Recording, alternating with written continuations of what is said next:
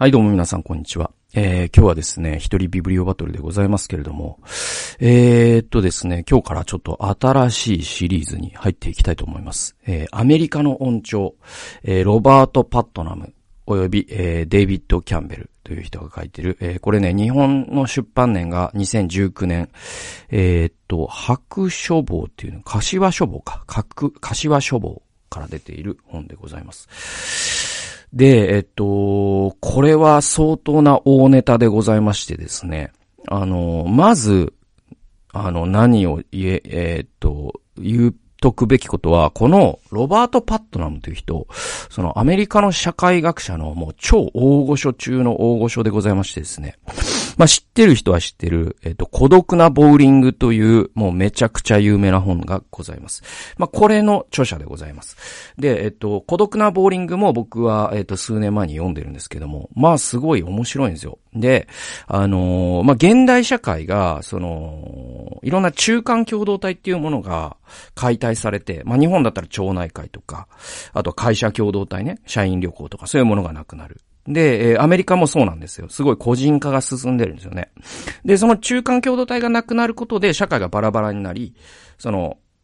えっと、それを象徴するものとして、孤独なボーリングでパットナムが挙げてるのが、全米ボーリング協会っていうのがあるんです、あるんですって。で、それがいかに機能し、しなくなっていったかっていうことを象徴的に扱うことで、今のアメリカの社会がどれだけこのまあ、社会学の言葉で、個人がアトム化してバラバラ、バラバラになった時代って言われるんですけど、その個人のアトム化が、えー、アメリカでいかに進行中であるかっていうことを分析した、もう本当に、えー、っと、金字塔となる、社会学の金字塔となるような、すごい体調があるんですよ。で、それって、なんだろう、もう本当に孤独なボーリングって多分だけどその論文の引用回数みたいな指標で言うともうえげつないぐらいいろんな本に引用されすぎてて、多分聞いたこと、それで聞いたことある人多いと思うんですね。で、このロバート・パットナムが、えっと、最近書いた、えっと、だから、えっと、この21世紀に書いて、えー、入ってから書いた2冊の本があって、それがアメリカの音調と、もう一つが、えっ、ー、と、なんだっけ、私たちの子供かな？この2冊なんですけど、僕私たちの子供まだ読めてないんですけど、このアメリカの音調もすごく気になってて、で、去年かな、えー、の、えー、春に僕、これ読んだんですよ、図書館で借りて。で、まあ面白かったんですね。600ページ超えます。ハードカバーの大著です。多分買っったら5000円以上するんじゃないかな。で、なんだろうな。本当にこう、こういう本の、こういうね、大著の中のいい本って、すごい特徴があって、なんか全部この600ページを読破したときに、なんか、その、長いトンネルを走らされてるような気分がするんですよ。読んでる間は。だけど、読み終わって最後のページを閉じたときに、あれ？世界の見え方が変わってるぞっていうような体験をする。これが、まあ、こういったね、ハードカバーの600ページの体調の、なんか、すごい僕はいい本の特徴だと思ってて。で、このアメリカの音調も本当にそういう本だったんですよ。で、実際ちょっと読むのは大変だったです。ちょっと、とあの、文章がすごく難しいっていうよりも、長いから。で、だけど読んでよかったです。で、えっと、結局その、現代のアメリカ、ね、まあ、アメリカの現代って言った方がいいのかな？アメリカの現代に対する見通しがすごく良くなったんですよ。なんかちょっと霧が晴れたような。まあ、そういう本でございまして。で、まあ、あの、タイトルからもちょっと想像つくように、あの、アメリカの文章でこう宗教に、アメリカ人の宗教観ですね。アメリカ人が宗教とどういう距離をとってってきたのか。そしてこれ、今どういう風潮にあるのかっていうことを、まあ600ページかけて、もうとにかくこの人は一時資料を当たるんですね。で、それは、あの ギャラップ社とかのもう何十年分の資料、もう多分もうファイルにしたらちょっと部屋が一つ埋まるぐらいとかじゃないですか。そういうのを緻密に読み込んで、えー、そして何が起きてるのかっていうのを分析していくという手法を取る人ですね。はい。じゃあ、ちょっと早速引用に入っていきましょう。はい。まず最初、27から28ページです。えー、これ導入部分なんですけども、以下のページで登場することになる重要な問いは以下になる。えー、っと、うんうんうん。はんはんはん。なるほど、なるほど。これちょっと僕の変換間違いで。はんはんはん。これね、一体、えー、っとね、ある人の宗教のフレーバーと強さのどちらの方がより重要なのだろうか。すいません。ちょっと、あの僕がちょっと変換間違いしてて。えー、以下のページで登場することになる重要な問いは以下になる。えー、っと、ある人の宗教のフレーバーと強さのどちらの方がより重要なのだろうか。経験なカトリックと共有するものが多いのは、例えば、教会を離れたカトリックなのか。それとも、経験なユダヤ教徒の方なのだろうか。その答えは様々な、になるのはもちろんだが、いくつかの点において、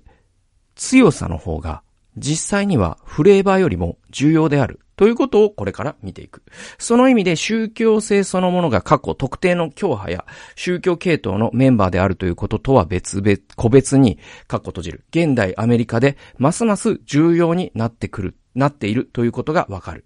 うんとね。えっと、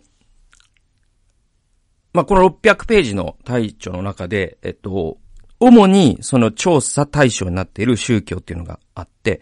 えっと、プロテスタントのリベラル、まあ、主流派ですね。プロテスタント保守、まあ、あの、福音派ですね。えー、それからあと、カリスマペンテコステも一ジャンルとしてなってたかもしれないです。で、えっと、モルモン教、えー、で、ユダヤ教、で、カトリック、で、えっと、イスラム。で、えっと、仏教。で、その他信仰宗教みたいな感じだったかな。確かそんな分類でよかったと思うんですけど。で、それぐらいの分類をした上で、それがどういうふうに数的、数値的に推移してきたか。またそれぞれの信徒の人たちが、こう、社会というものをどう見ているのか、仕事というものをどう見ているのか、結婚というものをどう見ているのか、政治に関してはどうかっていうことを、まあ、分析していくんです。そうすると膨大な分析が必要になってくるんですけど、それをや、やりのけるのが、まあ、パットナムなんですよね。で、そうするとね、色、浮き上がってくるいくつかのすごく重要なものがあって、で、一番重要なものは一番最後に出てくるんですけど、えっと、最初の重要なものっていうのは何かというと、ある人がどんな人であるかっていうのを知る上で、ね。その人の宗教のフレーバーっていうのは、つまり、カトリックかプロテスタントかっていう違い。カトリックかユダヤ人かっていう違いですね。だから、その人の信じてる宗教の内容っていうか、どの宗教を信じているのかっていうのがフレーバーです。で、えっと、そのフレーバーの強さっていうのは、その人がどれぐらい信心深いかってことです。そうすると、その二つの軸ができるわけですよね。一つの軸にはどの宗教かっていう軸ができて、もう一つの軸には その信仰の強さがどれぐらいかっていう強さ、フレーバーの強さっていうのができるわけですよ。で、そうすると、ある人が、その人間関係とか、その人の心持ちとか、生活スタイルとか、あと、こう、政治をどう考えるかとか、まあ、まさにその人が持ってる世界観と言ってもいいんだけど、その人の人生、あり方、キャラクターっていうのは、えっ、と、宗教によって影響されてるとしたら、どういう影響のされ方をするんだろう？カトリックとユダ、その人がカトリックなのか、あるいはユダヤ教徒なのかによって影響されるのか。それとも、その人のフレーバーによって影響されるのか、それともフレーバーの強さによって影響されるのかってことですよ。で、もう結論先に言うと、強さの方が重要なんですよね。これはその社会学の調査の指標で言ってて、あの、パ、えっと、パットナムの主観で言ってるんじゃないですよ。これ、調査の指指標を比べると、あの、どういう相、相関とかで、あの、調べるんだけど、あの、回帰分析っていうのをしてね。で、そうすると、そうなるんですって。で、それ何かっていうと、あの、結局、経験なカトリックっていうのは、教会を離れたカトリックよりも、経験なユダヤ教徒に似てるんですよ。って意味わかります？だから、あのー、経験な人っていうのは、どの宗教を信じていようが似てくるんですって。はい。で、え、それはどの種、で、逆に言えば、同じカトリックを信じていたとしても、同じ、ね、えっと、えっと、プロテスタントの主流派を信じていたとしても、その人がすごく宗教にコミットしている場合と、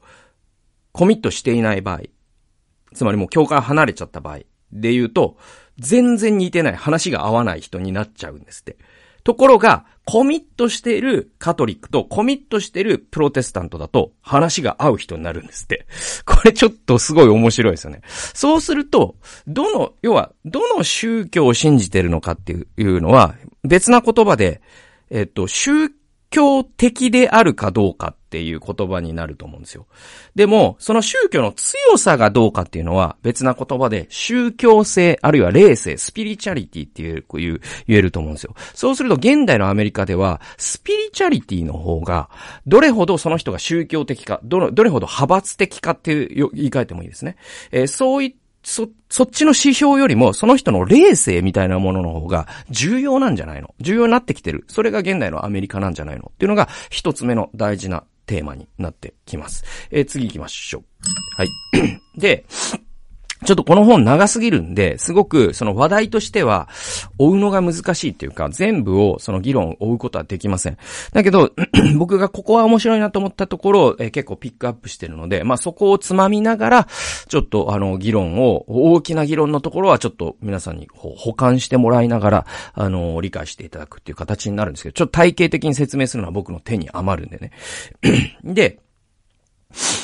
えっ、ー、とですね、すごい重要な話題が最初に最初の方に出てきます。それが、60年度、60年代、1960年代と、えー、1980年代、そして90年代、えー、ここで、この3回、その、激震が走ったっていう風にパットナムは表現してるんです。で、その激震っていうのは何かというと、人々が宗教を見限るっていう今に至る流れっていうのがあるんです。で、まあ、あの、一つの、あの、大前提として、今、アメリカ人って、アメリカってですね、あの、先進国の大国の中ですごく例外的に宗教的な国なんですよ。で、これほど、その、先進国の大国で宗教的な国って多分アメリカだけなんですね。アメリカ以外に、まあ、韓国もある種そうかもしれないけど、でもアメリカほどではないですね。で、まあ、あの、ちょっとインドも入れちゃうと、多分インドとアメリカっていうのが、えっと、大国の中ですごく宗教的な国って大別されるんですよ。だからアメリカって実は例外で参考にしちゃダメなんですよね、実はね。先進国で並べると、基本的には世俗的な国の方が多いっていうか、あの、そう、そういう国ばっかりなんですよ。アメリカは非常に例外的な国です。で、そのアメリカが今非宗教化してるっていうのが、あまあ、いろんな、まあ、調査とかで明らかになってきてて、つまり人々がもはや神を信じなくなってきてるんですよ、アメリカでは。じゃあそれってどういうふうに歴史的に見ると何が起きたからこういうことになったかってことをパットナムは分析していきます。で、それが60年代、もう一つが80年代、そして90年代。で、この3つの時代に若者たちがそれぞれ生まれ年が違うんですけど、えー、60年代だと段階の世代です。で、80年代だと、えっ、とね、だから、べ、60年代はベビーブーマーね。で、えっと、80年代が、えっと、その子供たちの、べ、えっと、ブーマンチ、ブーマーチルドレンっていうのかな。だから段階ジュニアですね、日本でいうところの。で、80年代がいるんですよ。で、90年代っていうのは日本で言うと、えっと、ロストジェネレーションとか、ロスジェネみたいな世代なんですね。で、この人たちが若い時に、それぞれ、脱宗教化を経験してるっていうんですよ。で、ちょっと長いんですけど、引用しますね。えー、134から135ページです。要するに、1990年代以降に成人に達したアメリカ人は、数年しか年長でない世代と比べて際立って同性愛とマリファナについてリベラルなものの見方を有していた。何かが原因となってこの若い世代はこれらの道徳問題についてよりリベラルになったが、これとまさに同じ若者たちがますます組織宗教を拒否するようになり、新たななしの大きな部分を形成したのである。このなしっていうのは何かっていうと、さっき言ったその7つぐらいのね、大別したじゃないですか、その、えっと、宗、ね、あの、アメリカの宗教ね、ユダヤ教とか、あとね、黒人プロテスタントっていうのも確かありました。で、えっと、その7つぐらいに大別した。で、最後の8つ目が、新宗教の、新興宗教の次に来るな、な、やつ目がなしっていうボリ部分なんですよ。で、なしっていうのは特定しの信仰する宗教がないっていうことだから、つまり、えー、世俗化ってことで、これは、あのー、アメリカ以外の先進国ではこれが大部分なんですよ。あ日本もそうですし、えー、フランスとかでもそうですし、イギリスも多分そうですね。で、このなしっていうボリュームがアメリカはもうとにかく一貫して増え続けてるんですね。で、このなし層が、えー、90年代にものすごく増えたよと。で、さらに2006年と2007年に行われた我々の面接の間に宗教参加を減らした個人、えー、これなし、かっこ何かではなく、えー、になり、えー、か、えー、つまりなし、何かっていうものを信じるではない、なし層になり、えー、教会出席率の低下を報告している。ね、この、だから、えー、さらに2006年と2007年に行われた我々の面接の間に宗教参加を減らした個人を詳しく見ると、えー、誰が変化したのかに対する強力な予測変数は、道徳問題についての態度、であり、それは2006年の宗教性の水準を含む他の要因を一定に保った時にもそうなっていた。ちょっと社会学の分析の難しい言葉が続くんで、ちょっと我慢して聞いてほしいんですけど、えー、最後までちょっと読んでいきますね。性道徳についてのリベラルなものの見方が、えー、宗教からの離反に貢献しているということについて、このパターンは、ある程度の補足的な証拠を提供している。だから、まあその、面あのー、なんだ、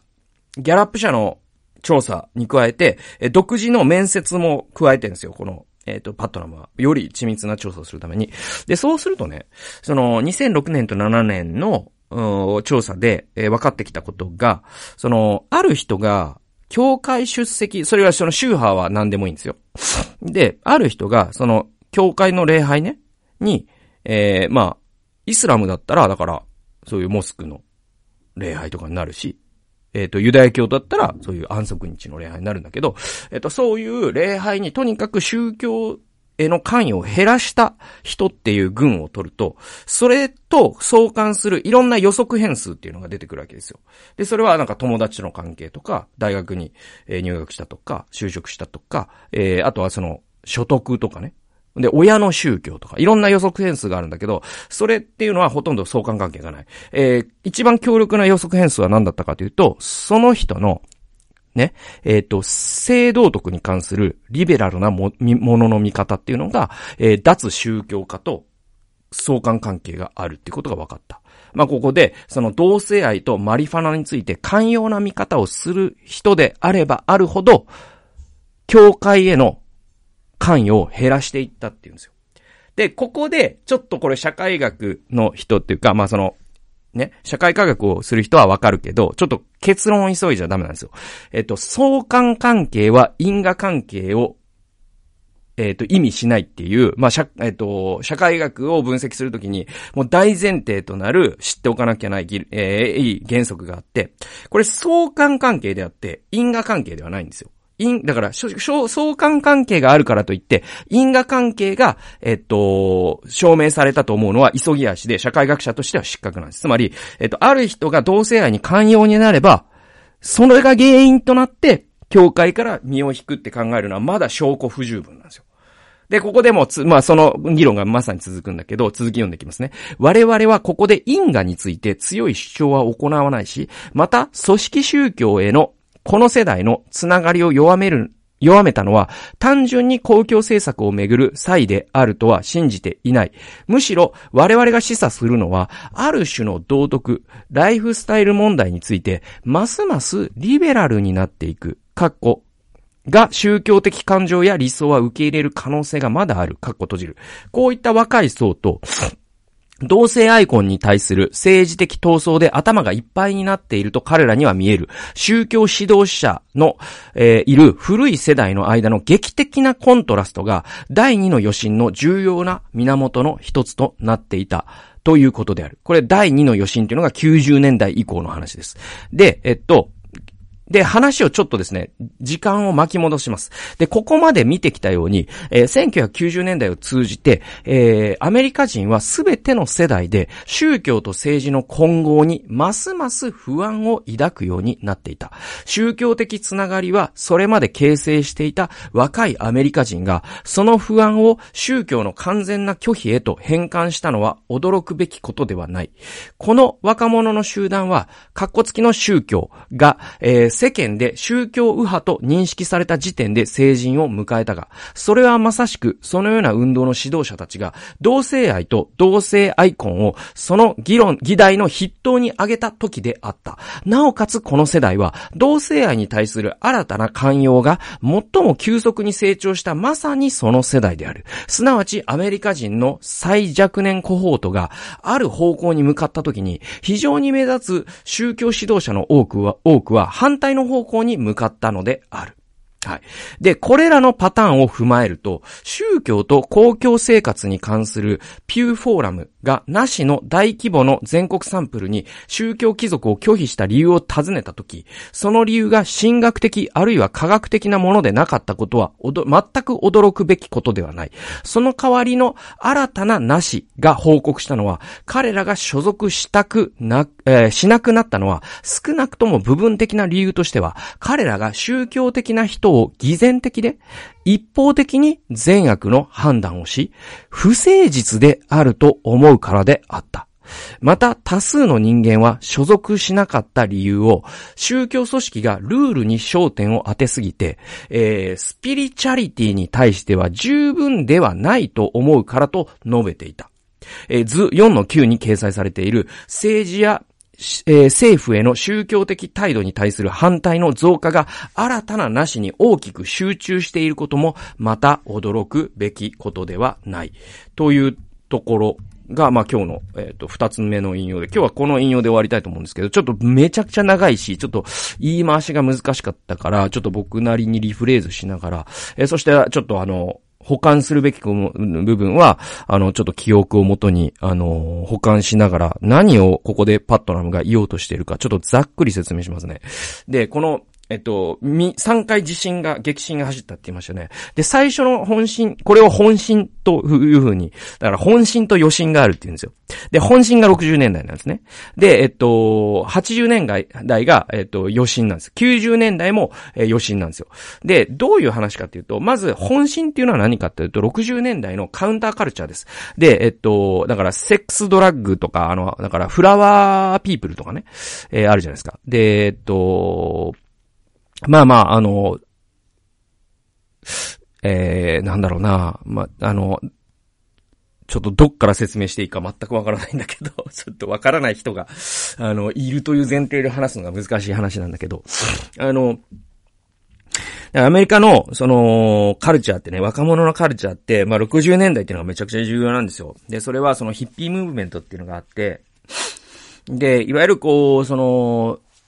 ベルボトムパンツを履いてですね、その髪を伸ばして、髭も伸ばして、えー、そして、えっと、なんかこう、バンダナとかを巻いて、で、彼らの過激な人たちはコミューンとかを作って共同生活をして就職しなかったわけですよ。で、30歳以上のえ人間は全員バカだっていう 彼らの競技があって。で、まさにそういうものに影響されたあ人で有名なのはスティーブ・ジョブズとかなんですよね。で、これってカウンターカルチャーで、まさにその、大人っていうのはバカだから、で、あいつらはその体制に従うことしかできないと。で、我々の世代から、本当に世界変えてやるぜ、みたいな。で、その流れっていうのが、まあ日本だと学生運動みたいな形でも、ちょっと、その、波が来るんだけど、で、彼らのもう一つの、その、あれが脱宗教化なんですよ。で、えっと、大人はなんか、えっとね、まあアメリカだと日曜日に礼拝するって言ったら、まあ保守的な州とかだとネクタイを、シャツを着てネクタイをはめて、で、そのクリスチャンっていうのはやっぱ貧困法制、まさにピューリタニズムで、もうちょっと男の人だったらちょっともう、あの、借り上げ、七三分けがデフォルト。ね。で、髪伸ばしてるやつなんてもう許せないみたいな。で、ロックなんてありえないし。で、映画館とか近づいちゃいけませんみたいな。で、もう、お酒も飲まないし、タバコも吸わないし、みたいな。で、そういう厳格な自分たちの親世代がいて、で、その親世代に対して反旗を翻したのが、まあ、カウンターカルチャーなんで。で、そうすると彼らは、その、まあだから、そのフリーセックスとかもこの流れだったりもするんですよね。で、あとはドラッグですよ。あもうマリファナを吸いながらですね、えー、ハッピーに生きてたわけですよ。で、まあ、あの、これは世の常なんですけど、今まさにそういう人たちが、まあアメリカの体制側に回ってるっていうのは日本も全く同じなんだけど、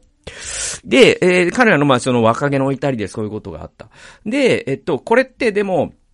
その中で、まあ、詳しい人は、あの、よく知ってる、その、ジーザスムーブメントっていうのも出てくるわけですよ。それはその、カリフォルニアのチャック・スミスっていう、カルバリー・チャベルっていうね、えっ、ー、と、この牧師がいます。僕、その、か、かえっ、ー、と、チャック・スミス会ったことあるんですよ。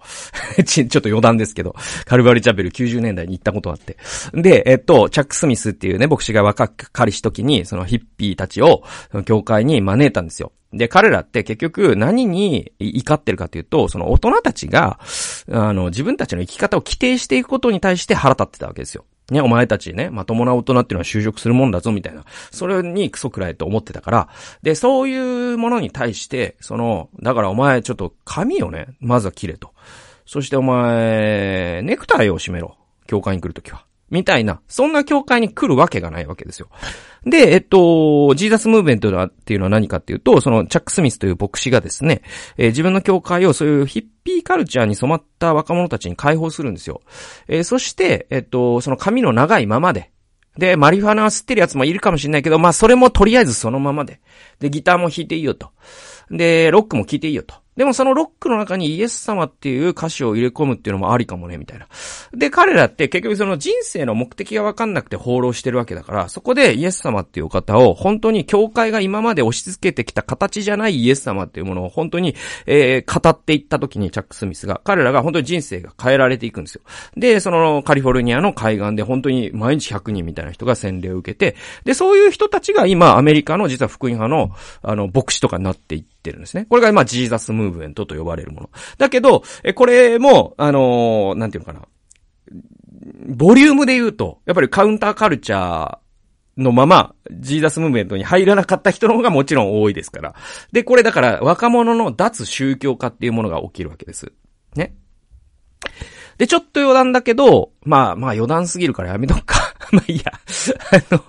まあいいや。それで、これが、その、えっ、ー、と、まあベ、ベトナム戦争のね、反対とかそういうことも、実は、あの、関係があります。で、ちょっと、えっ、ー、と、余談すぎるからやめといて、で、その、本心、これが本心なんですよ。つまり、その若者が脱宗教化した。で、それは脱権威だった。反権威だったわけですよ。それはアメリカにおいては。つまり、アメリカにおいて、プロテ、良きプロテスタントであるっていうのが、良き大人の規範だったから、その規範に対して反旗を翻した若者が、脱宗教をしたっていうのが、60年代のまず本心っていう言われるものがあります。で、それに対して80年代は余震なんです。これ何かっていうと、80年代って、これ、揺り戻しなんですよ。